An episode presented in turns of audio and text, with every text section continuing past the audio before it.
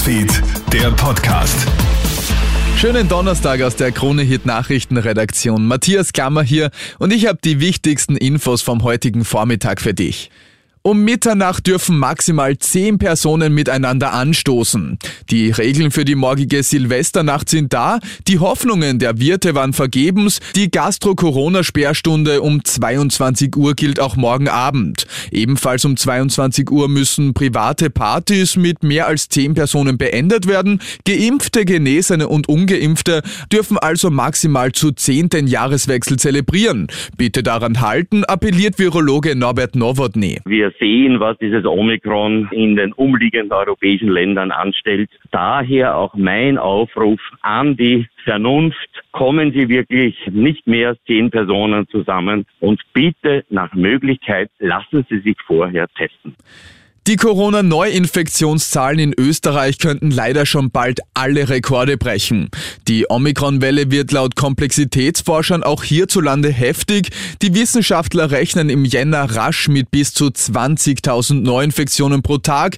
Es könnten aber auch noch deutlich mehr werden. Umso wichtiger sei es, dass die Regierung bereits jetzt alle Vorkehrungen treffe und dabei spielen vor allem die Quarantänebestimmungen eine wichtige Rolle, sagt Epidemiologe Hans-Peter Hutter von der Med-Uni Wien. Stichwort fünf Tage freitesten. Wer ist Kontaktperson 1 und Kontaktperson 2? Gibt es ja Unterschied zwischen dreifach geimpften etc. Also da braucht es sicherlich noch Überlegungen, wie man hier einen gravierenden Einschnitt in die Funktionsfähigkeit unserer Gesellschaft verhindern kann.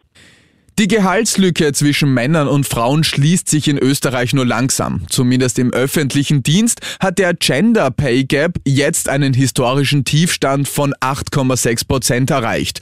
In der Privatwirtschaft verdienen Frauen hingegen bei Vollzeit noch immer um 14 Prozent weniger als Männer. Bei Teilzeit sind es sogar rund 20 Prozent Gehaltsunterschied. Es gibt also noch viel zu tun, sagt Österreichs Frauenring-Vorsitzende Claudia Frieben. Der Gender Pay Gap setzt sich ja dann auch als sogenannter Pension Gap fort. Und das ist ja dann das Doppelte, ne? weil in der Privatwirtschaft haben wir derzeit einen Gender Pay Gap von rund 20 Prozent. Der erhöht sich dann in der Pension für Frauen auf 40 Prozent. Und das ist ja der Weg in die Altersarmut.